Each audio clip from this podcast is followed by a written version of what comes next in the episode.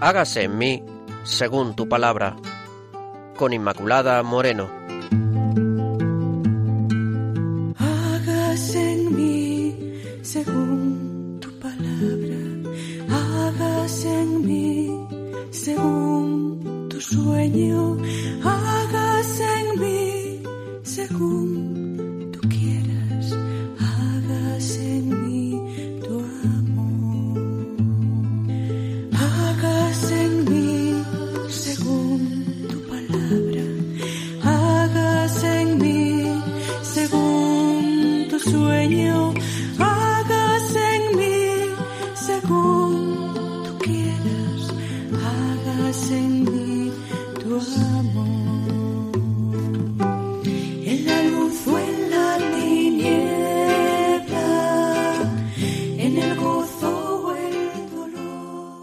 Bienvenidos, queridos oyentes de Radio María. Le damos la bienvenida a este nuevo programa que hemos titulado Hágase en mí, según tu palabra, porque deseamos que la palabra de Dios se haga presente eh, en nuestros corazones.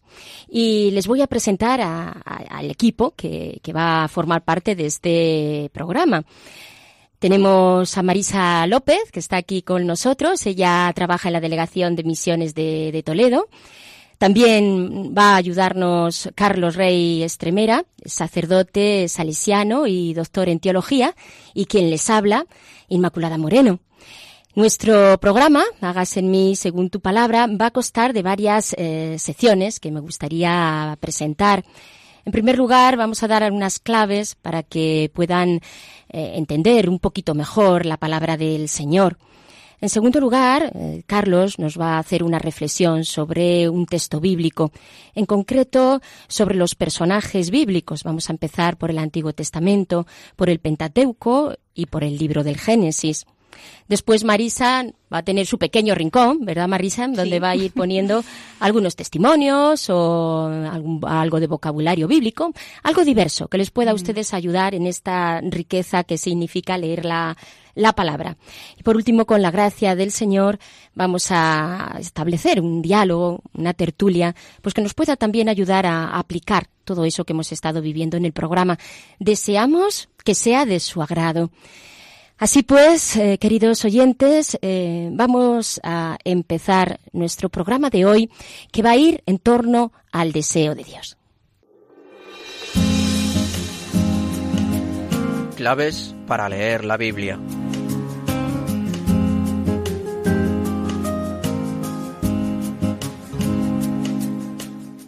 Empezamos, eh, por tanto, dando algunas, algunas claves para la comprensión del Pentateuco. Ya saben que el Pentateuco está compuesto por los cinco primeros libros de la Biblia, Génesis, Éxodo, Números, Levítico y Deuteronomio.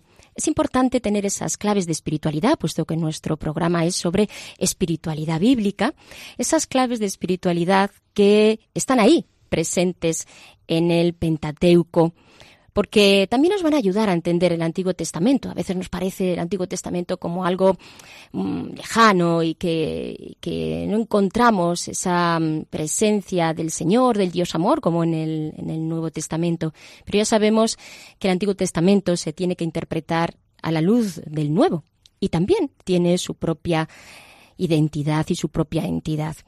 Así pues, encontramos algunas claves eh, de lectura del Antiguo Testamento, en este caso ya digo que del Pentateuco. En primer lugar, aparece un Dios que se mete en la historia de los hombres. Es el Dios de la historia de la salvación, puesto que la historia de la salvación es la intervención de Dios con hechos y palabras en la historia humana. Ante esa iniciativa de Dios que sale al paso, el hombre se abre y responde con la ley.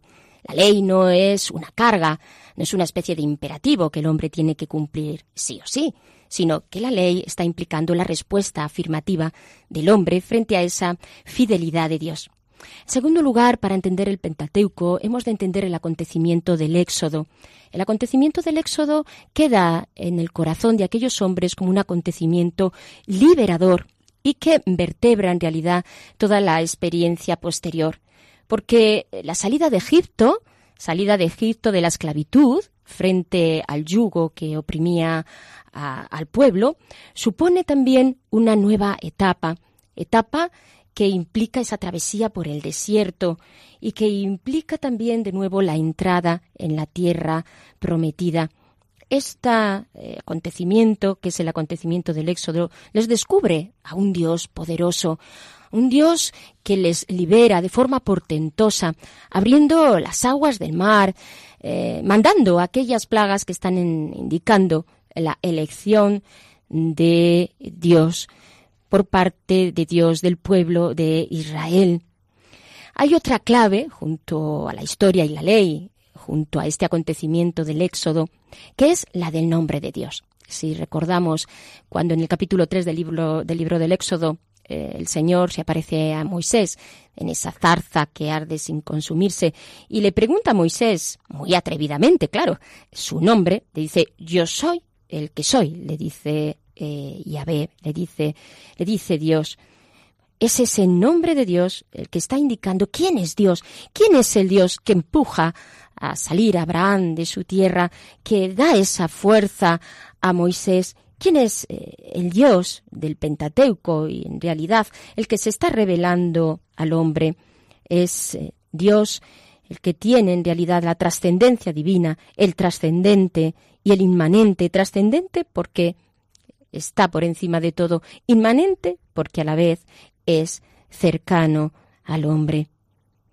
Hay además una cuarta clave de lectura, que es la promesa y el cumplimiento, este esquema de promesa-cumplimiento. ¿A qué me refiero? Dios sale al paso y promete al hombre, promete una descendencia a Abraham, le promete también que esa descendencia traerá consigo una relación cada vez más íntima de Dios con el hombre y esas promesas de las que el Señor nunca se arrepiente y ante las que sigue siendo fiel a pesar de la infidelidad humana. Aquí está en el Pentateuco las promesas de carácter general que van orientando la historia de Israel. Y además, y en quinto lugar, está la cuestión de la bendición y de la alianza. Dios bendice al pueblo a pesar del pecado de Adán, le bendice y aparece ya esa bendición de una forma explícita en el protoevangelio. Bendice también a Noé. Hay esa bendición de siempre de crecer y multiplicaos, la obligación de respetar la vida y de nuevo les da el signo del arco iris. Hay una bendición sobre Abraham. Le dice, te haré inmensamente fecundo. ¿Ves las estrellas, Abraham? O los granitos de arena mucho más será tu descendencia. Le promete la tierra, la descendencia y una nueva alianza. Y además, un signo, el de la circuncisión, como signo de consagración. También con Moisés, de nuevo, se da esta promesa, que será la alianza del Sinaí. La bendición frente al pueblo, os haré fecundos, multiplicaos, dice el Señor. La presencia de Dios siempre en medio de su pueblo, en este pueblo nómada, itinerante, la presencia de Dios que se manifiesta en la tienda del encuentro, que se manifiesta también en el arca de la alianza. Presencia de Dios también en el decálogo. Ahí está lo que Dios quiere del pueblo, la dirección que debe de tomar el pueblo. La alianza ese rito de la alianza que está en el Éxodo en el capítulo 24 y por otra parte las obligaciones que debe de tener el pueblo también pues de carácter de culto frente a esa fidelidad y a ese amor.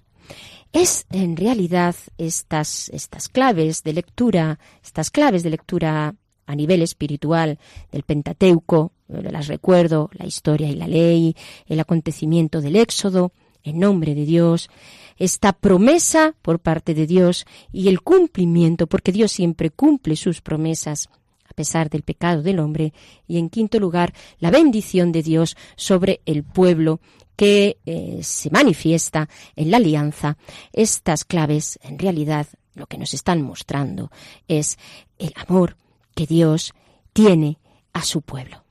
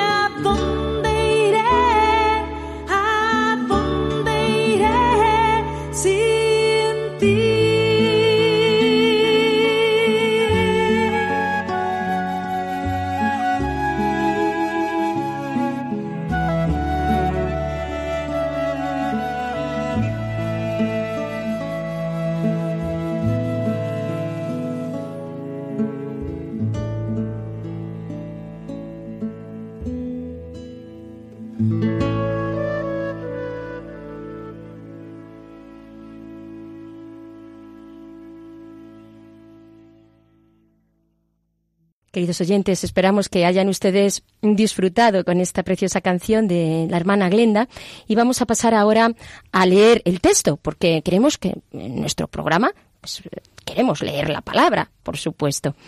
Y lo va a hacer Marisa. Adelante, Marisa, cuando quieras. Al principio Dios creó el cielo y la tierra. La tierra era soledad y caos, y las tinieblas cubrían el abismo, y el Espíritu de Dios aleteaba sobre las aguas. Dios dijo, haya luz, y hubo luz. Vio Dios que la luz era buena, y la separó de las tinieblas. Y Dios dijo, haya un firmamento entre las aguas, que separe las aguas que hay debajo de las que hay sobre él. Dios dijo, reúnanse en un solo lugar las aguas inferiores, y aparezca lo seco. Y así fue. Y vio Dios que esto estaba bien. Dios dijo, produzca la tierra vegetación, plantas con semillas de su especie y árboles frutales que den sobre la tierra frutos que contengan la semilla de su especie. Y así fue. Y vio Dios que esto estaba bien. Dios dijo, haya lumbreras en el firmamento, que separen el día de la noche, sirvan de signo para distinguir las estaciones, los días y los años, y luzcan en el firmamento del cielo, para iluminar la tierra. Y así fue. Y vio Dios que esto estaba bien. Dios dijo, Pulule en las aguas un hormigueo de seres vivientes, y revoloteen las aves por encima de la tierra, y cara al firmamento del cielo. Y vio Dios que esto estaba bien. Dios lo bendijo diciendo, Sed fecundos y multiplicaos. Dios dijo, Produzca la tierra animales vivientes según su especie, y así fue. Y vio Dios que esto estaba bien. Dios dijo, Hagamos al hombre a nuestra imagen y semejanza. Dios creó al hombre a su imagen, a imagen de Dios los creó, macho y hembra los creó. Dios los bendijo y les dijo, Sed fecundos y multiplicaos, poblad la tierra y sometedla. Y así fue. Y vio Dios todo lo que había hecho, y he aquí, que todo estaba muy bien. Y así dio Dios dio por terminado su obra el séptimo día, y en este día descansó de toda su obra.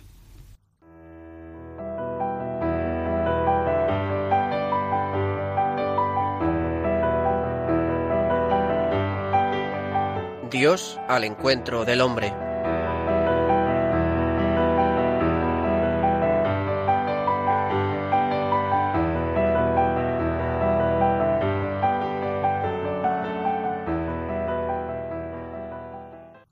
Hemos escuchado el relato de la creación del Génesis, el capítulo 1, del versículo 2, algo que también parte del capítulo 2. Nos va a explicar este, este texto Carlos y lo va a hacer desde, desde Burgos, puesto él también quiere y está presente y nos va a, a dar esta, esta profundidad espiritual al texto. Así pues, queridos oyentes, les dejamos con Carlos. Estimados oyentes de Radio María, un saludo a todos. Me presento en primer lugar. Me llamo Carlos. Soy sacerdote salesiano. Y de toda mi historia lo único que quisiera resaltar, porque me parece importante, son dos cosas.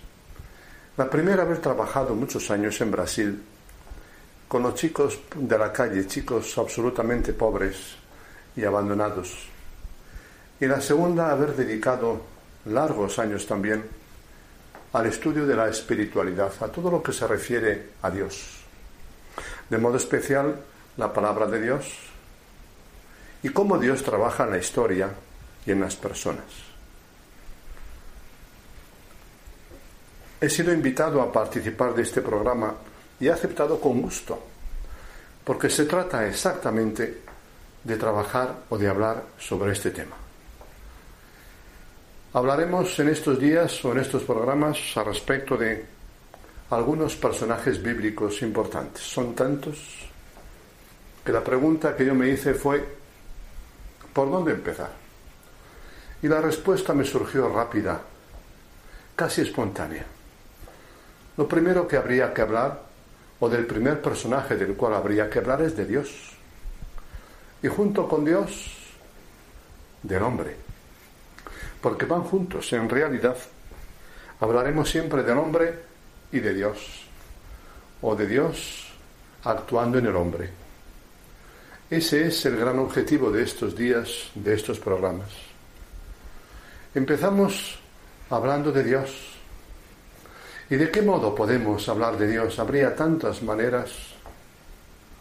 Pero a mí personalmente me parece evidente que lo más importante es hablar de Dios a partir de la Biblia y de la vida.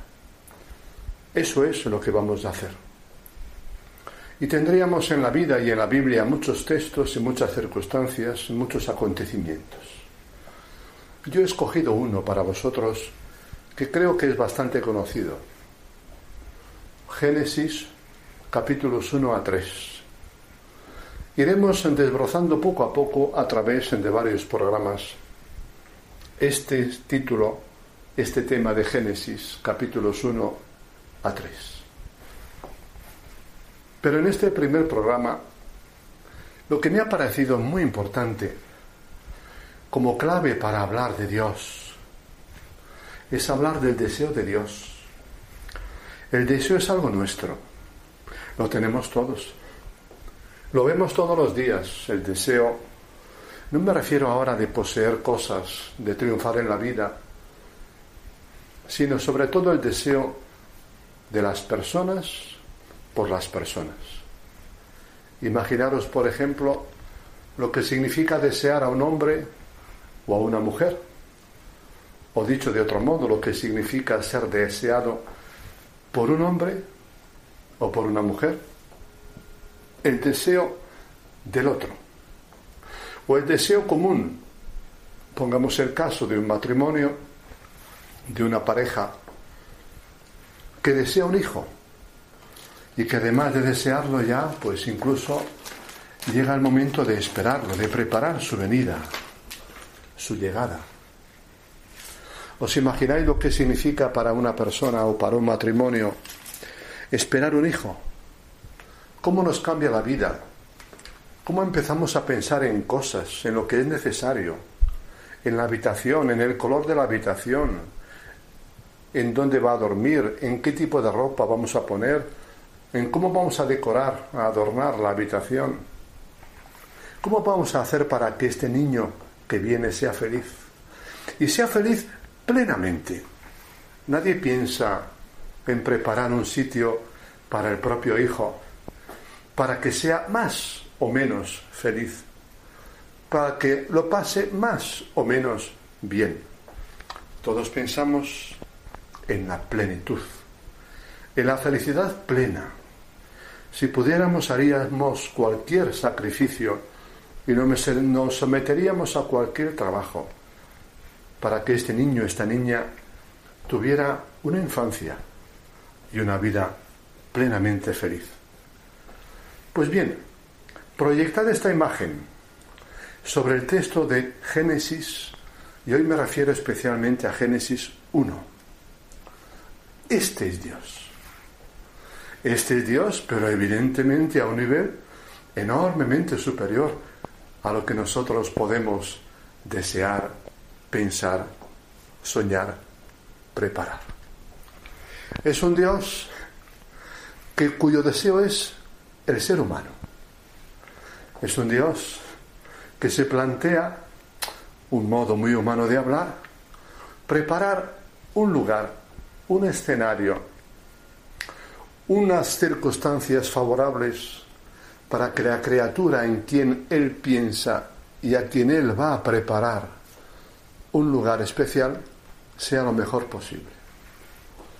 La escena del Dios creador, la escena de cómo Dios va haciendo las cosas para preparar lo que llamamos el paraíso terrenal, es una expresión del deseo de Dios que quiere lo mejor para nosotros. Y yo os presentaría, o mejor os presento, una imagen. Habría más, pero una imagen para hablar de ese Dios que nos desea. Qué bueno es ser deseado, ser querido. Quien ha tenido la experiencia, y creo que todos, de un modo o de otro, hemos tenido la experiencia de ser deseados, de ser amados o incluso la experiencia contraria de no ser deseados, de no ser amados. Sabemos cómo cambia la vida el ser deseados y amados o el no ser deseados y amados.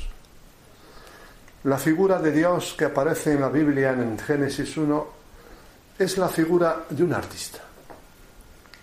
Un artista que empieza a hacer su obra, y tiene su proceso, También lo podríamos comparar a la imagen de un constructor que prepara el ambiente, el lugar donde va a vivir la persona o las personas queridas. Pero yo prefiero aquí la figura del artista. Si recordáis, Dios va dando pasos, va haciendo cosas. Primer día, segundo día, tercer día, cuarto día. Y en todos esos momentos, conforme se van desarrollando, hay una frase de Dios que se repite. Y estaba bien hecho. Es como si Dios, artista, habiendo hecho un poquito de su obra, como que se parara a pensar o a mirarla un poco de lejos y viendo lo que ha hecho, lo que ha hecho, se goza, se regocija, se alegra de aquello que ha hecho. Y se queda contento. Y entonces se prepara, dar, se prepara para dar el siguiente paso. Porque está pensando en la persona deseada, querida, amada, que va a llegar, que él mismo va a preparar, va a hacer, va a crear. Y da otro paso, y hace otra cosa, y se para de nuevo, y mira una vez más, y se goza, se regocija, se alegra de lo que ha hecho. Es así como yo quiero hacer la casa, el lugar, el jardín, la mansión donde yo quiero que viva mi hijo, el ser humano. Y así va caminando poco a poco Dios y haciendo las cosas, hasta que hay un momento en que se para para hacer, para crear, de un modo muy especial, al fin, a la persona que Él quiere realmente, a la que Él quiere dar todo aquello Fijaros que la obra de Dios consiste fundamentalmente en pasar de la nada al todo. Nosotros solemos pensar en la creación del mundo como un Dios que hace algo de lo que es nada. El autor bíblico lo que tenía enfrente de su, de su vista, porque era el ambiente en que él vivía, era el desierto. El desierto para él es la nada, porque nada vive en el desierto, porque nada da de sí el desierto, porque nada produce el desierto. Y cambiar el desierto en un vergel, en un jardín, como nosotros a veces solemos representar el jardín, entonces es una obra inmensa, inmensa. Imposible para aquellos tiempos. ¿Quién podía en aquellos tiempos transformar un desierto en un jardín del mejor modo como podríamos imaginarlo y plantearlo? Nadie. Hoy tenemos unos medios mucho más modernos para hacerlo, pero en aquel tiempo, ¿de qué modo podía ese hombre hacer aquello? Era imposible. Era pasar del caos de la nada al todo, a la plenitud, a un lugar maravilloso donde, donde la vida fuera superabundante y donde el ser humano pudiera vivir con tranquilidad. ¿Veis? El deseo de Dios. Ese es el gran tema que yo os quiero presentar hoy. Y cómo Dios va haciendo todo eso pensando en el ser humano, hasta que al final crea al ser humano y hace al ser humano a su imagen y semejanza a su imagen y semejanza significa que ese ser humano tiene algo propio de Dios, aunque tenga también algo, bueno, pues que como digamos es propio del hombre. La imagen que la Biblia presenta es un hombre hecho de polvo y de aliento divino. A veces hablamos hecho de barro.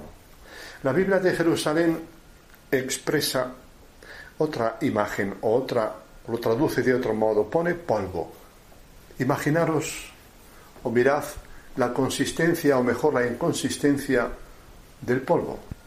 No se mantiene, no tiene consistencia, sencillamente no puede vivir por sí. Y al mismo tiempo es aliento, soplo, vida de Dios. Esa paradoja nos va a acompañar en toda la historia, nos va a acompañar siempre, en todos los momentos de nuestra vida. Somos en nosotros mismos dos cosas que aparentemente no pueden vivir juntas. La grandeza, la consistencia, la fuerza, la omnipotencia de Dios y al mismo tiempo la inconsistencia, la contingencia, la finitud, la falta de fuerza que nos haga vivir por nosotros mismos. Y además es la fuerza, el aliento de Dios lo que nos permite vivir. Muy bien, pues eso es lo que ya conocéis. La historia bíblica, que yo os la asocio a la historia de un ser humano o de unos seres humanos, supongamos un matrimonio, una pareja, que va a tener un hijo y que está preparando el ambiente, la casa, la habitación, los muebles, las ropitas, los perfumes, todo aquello que va a hacer que aquel niño, aquella, aquella niña se sienta feliz. Y por debajo, lo que motiva todo eso es el deseo. El deseo que es amor, que es preocupación, que es disponibilidad a hacer de la propia vida, de la propia historia, sencillamente una entrega, un amor que se revela y se manifiesta en aquellos pequeños, pero muchísimos gestos sencillos y que a cada paso o a cada cosa que hacemos o preparamos o compramos o ponemos, nos alejamos un poco y decimos, esto me gusta o esto no me gusta y lo cambio de lugar o pongo otra cosa o lo dejo para después o lo guardo en el armario hasta que al final digo, esto sí, qué bien, así quiero que sea. Me gozo, me alegro en aquello que Dios me da, en aquello que los propios seres humanos preparan para sus hijos. Una cosa muy curiosa de la cual ya no os hablaré hoy porque no hay tiempo, pero sí el próximo día, es cómo surgió este texto bíblico. ¿En qué situación del ser humano de aquel tiempo surgió? ¿Qué contexto vivía su autor? ¿A qué respondió con ese texto que es, por un lado, como una especie de historia irreal, pero por otro, como veis, que conecta también con nosotros? Pero eso hablaremos el próximo día. ¿Cuál fue el contexto? ¿Qué quería transmitir? ¿Qué quiso decir? ¿A qué situación concreta del ser humano, de él mismo y de sus compañeros, quería responder con esta historia que conocemos como la historia del Génesis, capítulo 1? Queda para la próxima, para la próxima ocasión en que hablemos, para el próximo programa. Nada más por el momento. Que seáis, porque así lo quiere Dios, muy felices. Adiós.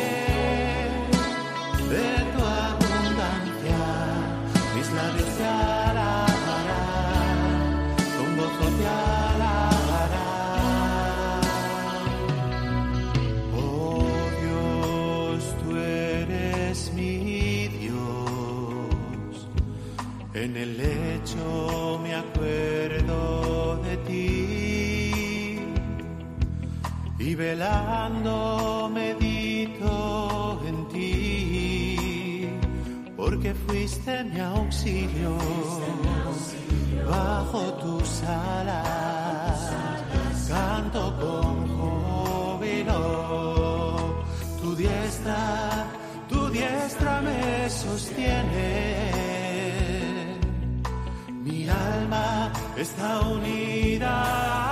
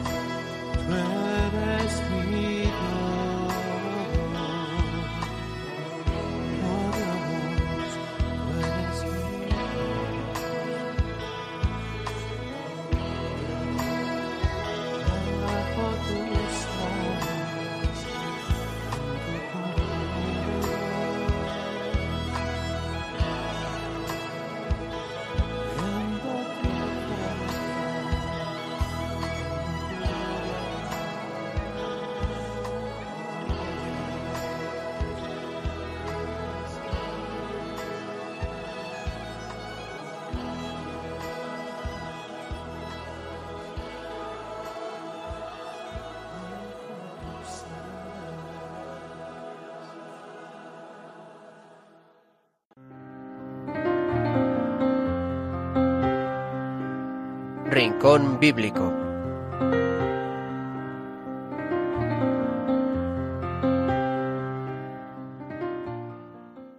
Preciosa meditación la que nos ha dejado eh, Carlos. Gracias. Y vamos a pasar a ese rincón que ya les anunciábamos, les anunciábamos al principio del programa, un rincón variado que también eh, le va a llevar adelante Marisa. Marisa, cuéntanos ahí en ese rincón que tenemos para hoy. Pues hay una variedad. Vamos a empezar con una anécdota, un poco así también para romper así un, un momento así más, más distendido, ¿no? Yo no sé si es conocida, pero bueno, es sí que seguramente la conocerán los radios oyentes. Hay una anécdota del famoso inventón- inventor Benjamin Franklin, Benjamin Franklin que fue enviado como embajador a Francia Francia se hallaba paralizada por el veneno del ateísmo y el señor Franklin fue invitado a unirse a una sociedad atea de hombres literatos para el exterminio de la Biblia, cosa que estamos hoy con la palabra, ¿no? Bueno, él se unió y pronto le llegó el turno de leer una producción literaria ante la sociedad de ateos.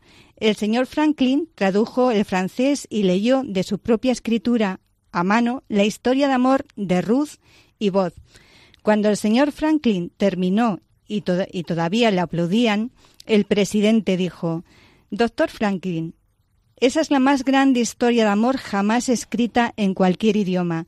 De nuevo los miembros aplaudieron. El presidente agregó, Doctor Franklin, esta sociedad le pide a usted el derecho de publicar su historia de amor y darle la mayor circulación posible.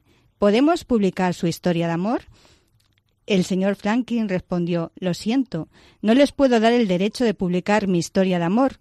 el presidente le, pre- le preguntó, ¿por qué no podemos publicar su historia de amor? Porque ya ha sido publicada. Entonces, ¿podemos saber dónde fue publicada? El señor Flankin se levantó, sacó de su bolsillo un libro, lo puso en la mesa y dijo, en la Santa Biblia, que ustedes quieren destruir. Esta declaración fue un, un golpe maestro que rompió la columna vertebral de la sociedad atea, porque la Biblia es indestructible. Es una cosa que pues que tenemos ahí como, como una anécdota que a veces no sabemos o que pensamos que, Una buena lección, desde luego. una buena lección. Sí, sí, a, a, los a ateos. todos estos sí, intelectuales, sí, sí, ¿no? Sí, a todos estos intelectuales. Entonces, bueno, también vamos a traer eh, pues un, un testimonio que voy a entresacar frases así un poco para ir luego a, bueno, pues a leer. Y es de un, de un debate, un debate amistoso, eh, pues que hizo ver la luz a través de la palabra.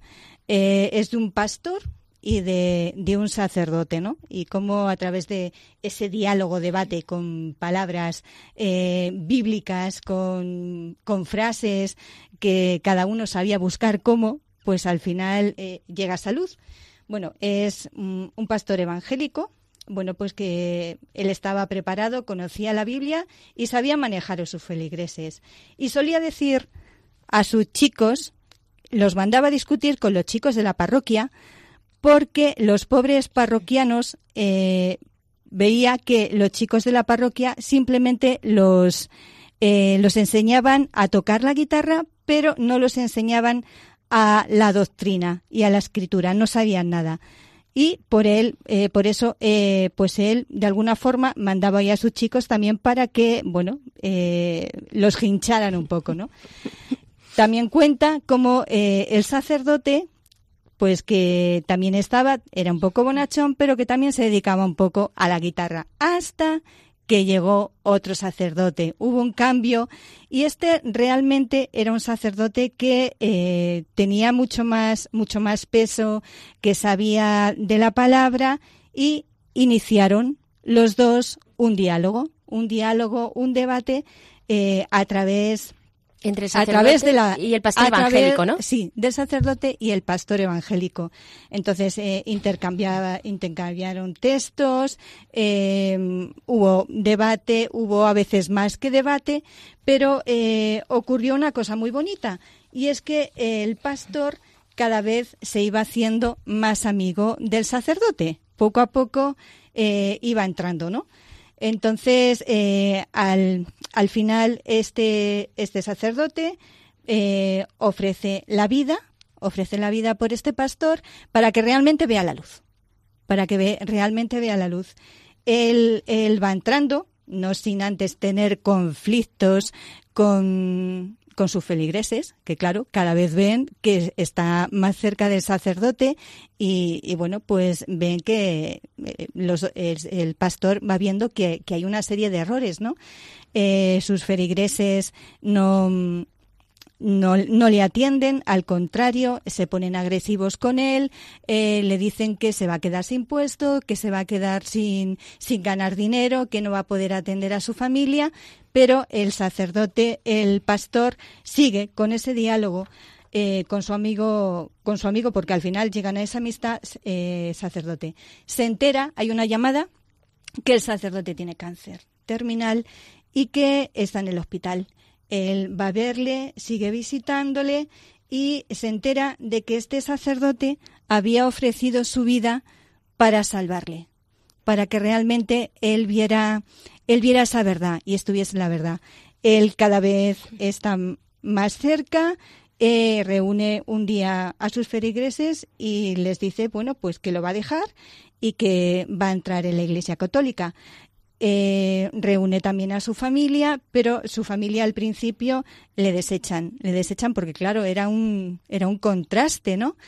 Eh, él da el paso, él da el paso y al final, bueno, ingresa en la Iglesia Católica, el sacerdote muere ofreciendo su vida y eh, por entrar el padre, por ese ofrecimiento del sacerdote, los hijos y la mujer también le van, le van acompañando, ¿no? Entonces, es un testimonio Precioso. precioso de ver cómo, cómo en ese diálogo con la palabra, cómo en ese en- entendimiento, pero también amistad, se va fraguando esa verdad que al final la palabra eh, es luz para que ilumina y va y te va sacando de los errores, ¿no? Sí. Y como la compañía de ese sacerdote, ¿no? A veces pensamos que nosotros ahí eh, con el rechazo y el rechazo no ayuda, ¿no? Sino es ese diálogo, esa presentación, ese estar, ese acompañar, ese esa amistad lo que realmente pues eh, va ayudando también A que el otro descubra- claro, a que el la otro verdad. descubra la verdad y sobre todo que la palabra es que cuando entra en un en una vida, en un corazón, te va te va rompiendo los esquemas y realmente te va te va ayudando a esa verdad, ¿no? Sí, realmente Entonces- podemos aplicar el título de nuestro programa, Marisa, Sí. a ese acto de entrega de ese, de ese sacerdote, De ese ¿no? El de hágase en mí según tu Sí, sí, palabra. hágase en mí según tu palabra. dicho. Y esa palabra realmente que llega a la otra persona para salvarla. Es que mm, yo creo que a veces no tenemos esa idea, eh, pues... De que la palabra salva. Sí, de que la palabra salva, ¿no? y, y vas viendo que, bueno, pues que hay, hay cosas que no conocemos y, y, bueno, pues de alguna forma en este rincón podemos tener ese acceso a esos ese acceso, testimonios sí, de es- ver cómo la palabra Sí. es, es eficaz. Es Y- Y, eficaz. está viva, porque no es como un libro cualquiera, sino Claro, que es el- claro. el, libro Sí, que- sí, sí. Del- por el que Dios nos habla. O ese, o ese testimonio de Víctor, de Franklin, ¿no? Sí. Y que dices, bueno, pues eh, no sabemos ni cómo ni de qué forma, pero mira, se, se va a, a un sitio donde querían destruir la, la Biblia, ateo totalmente, que a nosotros, a nosotros a veces nos da vergüenza dar testimonio de la palabra en, en algunos sitios donde, donde dices, bueno, vamos a respetar aquí. Pues nada, en los ateos de los ateos. Y, No, y además la anécdota yo creo que Sí, manifiesta, en relación también un poco a esto del deseo de Dios, ¿no? De lo que nos hablaba Carlos. Yo creo que manifiesta que ese deseo está en el corazón del hombre. Y cuando uno no tiene prejuicios, porque como en realidad No no, sabía no sabía, No sabía nada. cuando uno no tiene esos prejuicios, porque no los ha puesto, pues entonces resulta que su corazón arde y que su corazón desea, desea eso. Pues, pues qué historia más bonita, ¿no? Sí, sí. Qué historia Es- más bonita. Pues mira, es la belleza, Biblia. Es la belleza del amor. La belleza de la palabra en esa historia que es una, una historia de amor, ¿no? Como, como el Señor en ese deseo de amor, en ese deseo de belleza, cómo la belleza transforma. Qué curioso, ¿no? Entonces, dices, eh, la belleza más bonita se encuentra en estos textos de amor o en el cantar de los cantares, que el Señor va poniendo esa, esa relación de amor que, que no se conoce fuera y dices, y te quedas eh, extasiada. Y, y además, precisamente, no está ahí en el amor. Cuando una persona ama a otra, pues también entra ese ingrediente del deseo, ¿no? Cuando el Señor pone en nosotros su amor, también entra en nosotros ese ingrediente del deseo, en el mejor sentido de la, Mm, de la de la palabra, palabra, sí, sí. De, de desear estar con el Señor, de desear conocerle más, de desear eh, es- vivir con Él, ¿no? Y, y ser de y ser de Él como ese, ese deseo que ya está aquí eh, presente en el, en el relato de- del, del Génesis, como nos decía, nos decía Carlos. Carlos, como ese deseo pues eh, está hecho porque es Dios el que lo ha puesto y es ese deseo infinito de su amor, de su belleza, de su de, de la verdad y, y hasta que el corazón no encuentra, pues sigue ahí estando estando inquieto, ¿no? La, Sí, la sí. belleza de la creación, que en el fondo está respondiendo a nuestro deseo de Claro. nuestro deseo de Dios, nuestro Sí. deseo de, Eso era, de eh, eternidad, nuestro deseo de, de felicidad. de San Agustín, otro otro testimonio que podemos mm, tener en este rincón, ¿no? Eh, eh, San Agustín cuando realmente se convierte, cuando le dicen toma y lee la palabra Así es. y descubre eh, lo que hay en la palabra, ¿no? Eh, esa belleza, esa trascendencia y dices lo que estaba buscando, el deseo, la verdad. Y, y también el- está el testimonio de Edith Stein, que precisamente también con la lectura del Nuevo Testamento ella exclama que era tan racionalista como, como buena filósofa. Aquí está la verdad, ¿no? Esto, esto es la verdad. Sí, sí, sí. Hay tantos eh, testimonios que muchas veces desconocemos eh, con la palabra, o la misma Santa Teresita de Lisieux, cuando descubre en el corazón de la iglesia ser el amor, porque lo estaba descubriendo en, en Corintios, ¿no? O sea, y, y dicen, bueno, eh, que tenía el Evangelio, o sea, en su pecho llevaba el Evangelio, llevaba la palabra de Dios. Entonces es, es esa vida transmitida, vivida, pero también mm, cerca, cerca de la palabra. Igual La- cercanía, La ¿no? cercanía. la cercanía de la palabra en tanto que es actual y da respuesta Sí, sí. a, a los, nuestros interrogantes también actuales, Sí, no solo sino también a nuestros interrogantes vitales Claro, claro. de, cada día, de nuestro presente, Sí, da respuesta a nuestro Hay- presente. ¿no? hay mucha- Es una noticia de Claro, actualidad, una- siempre. Y tanto, tanto. Eh, fíjate que el Papa Francisco, ¿cuántas veces no ha regalado evangelios? ¿Cuántas veces no ha rega- regala- regalado la palabra de Dios? Y hay veces que eh, dice o pregunta así, como es tan espontáneo, pero ustedes llevan en el, en el bolso la palabra de Dios para poder eh, en cualquier momento sacarla, leerla, alimentarnos de esa palabra. Pues es que es algo que debería estar en nuestra vida constantemente. Así es, queridos oyentes. Y vamos a tener que dejarle ya. Estamos muy bien con todos ustedes, pero el tiempo se nos escapa. Muchísimas gracias por su atención. Esperemos que este programa haya sido de su agrado. Y por supuesto, no se olviden. Hasta el próximo encuentro.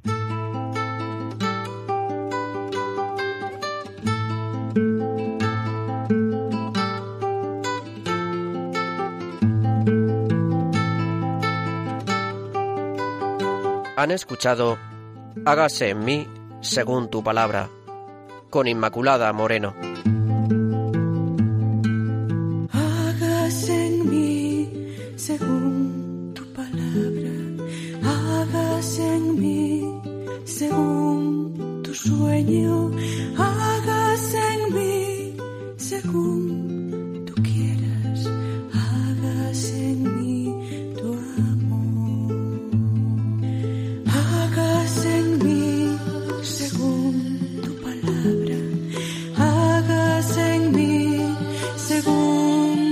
sueño,